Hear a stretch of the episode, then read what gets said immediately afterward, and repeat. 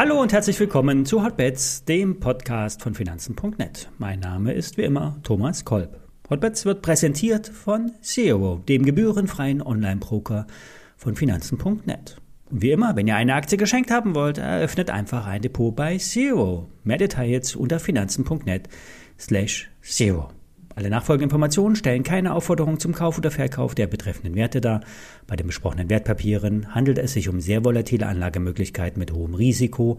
Dies ist keine Anlageberatung und ihr handelt auf eigenes Risiko. Ja, heute geht's los mit den richtigen, richtig wichtigen Playern in der Berichtssaison. Dienstag, Mittwoch und Donnerstag kommen die Dickschiffe, die, die was bewegen können. Microsoft, Alphabet, PayPal, Meta, Amazon und Twitter. Nicht alle werden enttäuschen. Bei PayPal wird das Schlimmste angenommen. Bei Amazon, Microsoft und Alphabet könnten positive Zahlen herauskommen. Der Ausblick, der wird bei allen wahrscheinlich verhalten sein. Am Ende geht es aber darum, was die Börse daraus macht. Ich will nicht von Zufall sprechen, aber die Reaktion der Aktienmärkte ist derzeit schwer einzuschätzen. Die Stimmung ist miserabel bis grottenschlecht. Wie gestern gesagt, Trader sehen aber eher die Chancen auf der Oberseite. Neben der Berichtssaison kommen wir auch in die HV-Saison. Das will heißen, Dividenden werden ausgeschüttet. Bei einigen Unternehmen auch nicht zu knapp. Ein Wert davon ist Pro7 Sat1 Media. Bei einem Kurswert von um die 11 Euro werden 80 Cent Dividende ausgeschüttet, macht circa 7 Prozent. Am 6. Mai, dem Ex-Tag, wird dann der Dividendenabschlag den Kurs entsprechend reduzieren. Doch in der Regel steigen die Kurse vor dem Ausschüttungstag an, das heißt bis zum 5. Mai.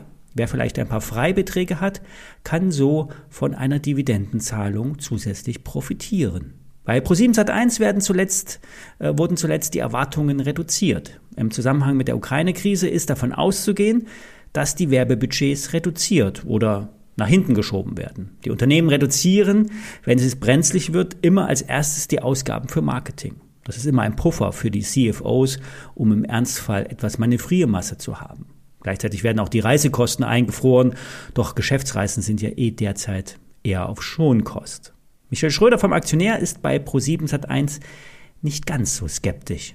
Der Joker ist weiterhin der Börsengang der Parship-Beteiligung.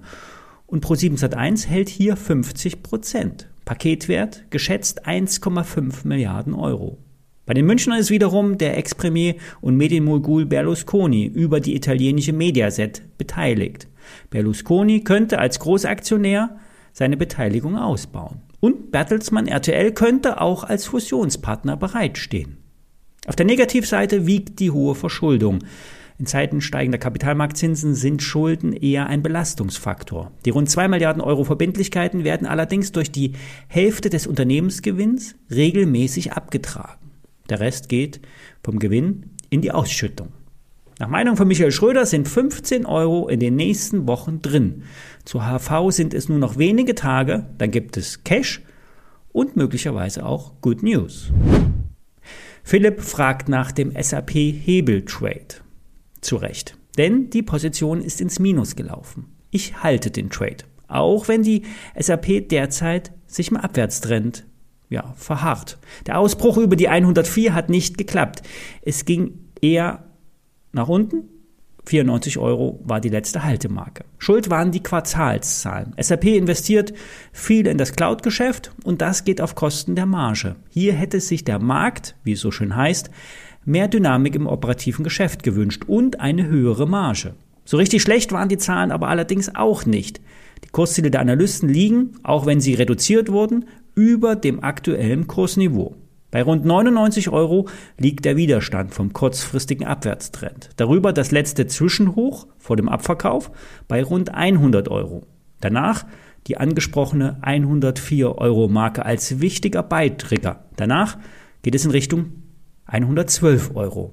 Für den Trade heißt das, bei 104 Euro in der SAP Stopp auf Einstand bei dem Hebel 5 Papier, vielleicht 50 Prozent verkaufen und den Rest weiterlaufen lassen.